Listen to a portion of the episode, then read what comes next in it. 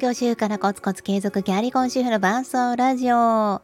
こんにちは、オリティです。このチャンネルは5歳と7歳の男の子を育てながら仕事、育児、自分のキャリア諦めたくないです。でも忙しい。そんな風に思っている、えー、子育てなど頑張っているあなたと共に歩んでいくキャリコン主婦オリティの伴奏ラジオでございます。えー、6月の12日月曜日夕方の4時3分でございます。いつもなら月曜日のこの時間は子供たちの、えー、スイミングのあの送迎と待機の時間になるんですけれども今日はたまたま夫が休みになりましてで言ってみるもんですね。あの はい。もう送迎も全て行っていただけるということで、まあ、私はゆるっと仕事をしたりしています。まあ、今日もともと夫に有給を取ってもらっていてあの私午前中人間ドックだったんですね。で人間ドックの後ちょっと体調が悪かった日もあったのでまあうんまあ、今日はだから夫に任せてもいいんじゃないかななんて思っております、えー、人間ドック。めっちゃ人間ドックの話今日ゆるっとするんですけどあの私昔人間ドック担当だったんですね。人間ドック担当。えー、まあ、あの専門学校で働いていた時に、まあ、教職員も皆健康診断とか受けるじゃないですか。でその私は人間ドックとか健康診断の申し込みの取りまとめをする係に、えーね、3年ぐらいですかねやってたんですよね。でその時にあの、まあ、自分はまだ20代なのでもう得体の知れない人間ドックの話を先輩先生方にもうめちゃくちゃ聞かされたんですけど、まあ、その時にね私もう心から決めていたことがもうバリウムは絶対飲まない私は胃カメラにするって思っていたんですよ。というのがもうバリウムが皆さん嫌すぎて、まあ、バリウムを拒否される方がいらっしゃったりとか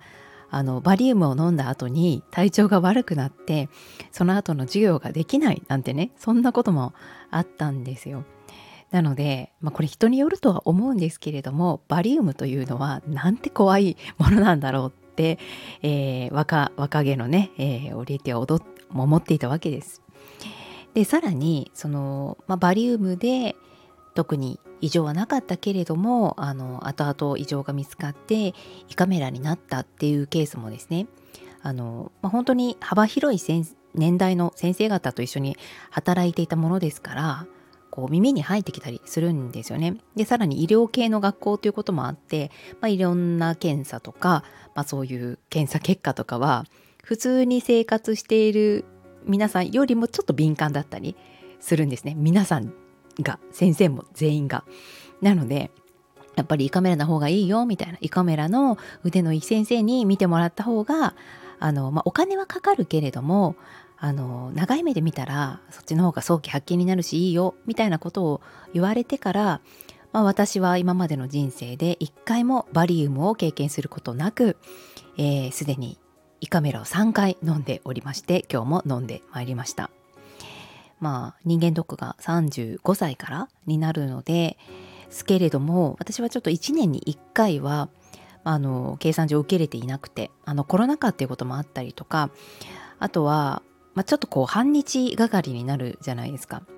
で私が行っているところがあのまあもともとその女性専門医みたいなところが私はちょっと良かったんですよね。で、まあ、それを調べたら都内の方にしかないと。でその1回目その都内の病院で受けたら、まあ、めちゃくちゃ良かったので、まあ、そこでもうリピーターとして、えー、やっていこうって決めたんですよ。でも、まあ、それなりにお値段もいたしますし半日がかりこう都内に行くってなったら、まあ、かなりの私の中ではねかなりの労力になりますし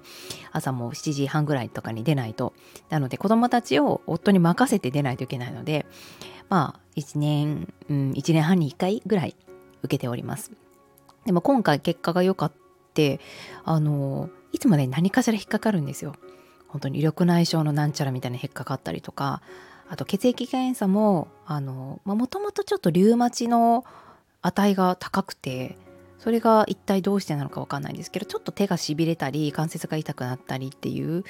のが、まあ、出やすいよねみたいな、うん、でそれはもう本当に昔からと時々あって高校生ぐらいの時からも。で、まあ、そういうのはまあ自分の持病として、まあ、付き合っていかないとなってでしかも、まあ、持病って今言いましたけど全然薬飲んでるとかそういうことでもないし、まあ、それがちょっとこう数値が、ね、高くなったら体に異変が起きてるってことなのでそういうのもすごく分かりやすくていいなっていうふうに思っています。ですが、まあ、今回その全ての血液検査の値、まあのまあ、リュウマチ以外ですけどねすごい良くてで体重も減っていてなんかお腹周りもちょっと減ってたんですよね。うんまあ、この1年ぐらい私ちょっと糖質オフをしていてゆる糖質オフなんですけど、まあ、基本お米はまあ食べない、えー、特にま朝とまあ夜は食べない。でお米の代わりに豆腐を主食にして生きていっております。まあ、かといって甘いものは大好きなので糖を取らないというわけではなくてお菓子とか、まあ、デザートとか食べたりするんですけど、まあ、普段の主食の中ではタンパク質多め鶏の胸肉とか、えー、卵ブロッコリーを取るようにしていました。なのであの夫がコレステロールとか中性脂肪が今回めちゃくちゃ上がっていておちょっとやばいな。やっぱり40歳の壁ってこういうことだなみたいなことを言ってたので私もドキドキしてたんですが私はもうめちゃくちゃ優秀な血液を持っている今状態でございます。よかったよかった、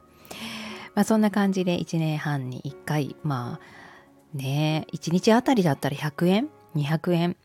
ぐらいの脂質ですけれどもそれでも自分の体の健康があの今日も証明されたということで行ってよかったなというふうに思っています。あなたの人間ドックのエピソードなどあればぜひコメントで教えてください。それではまた。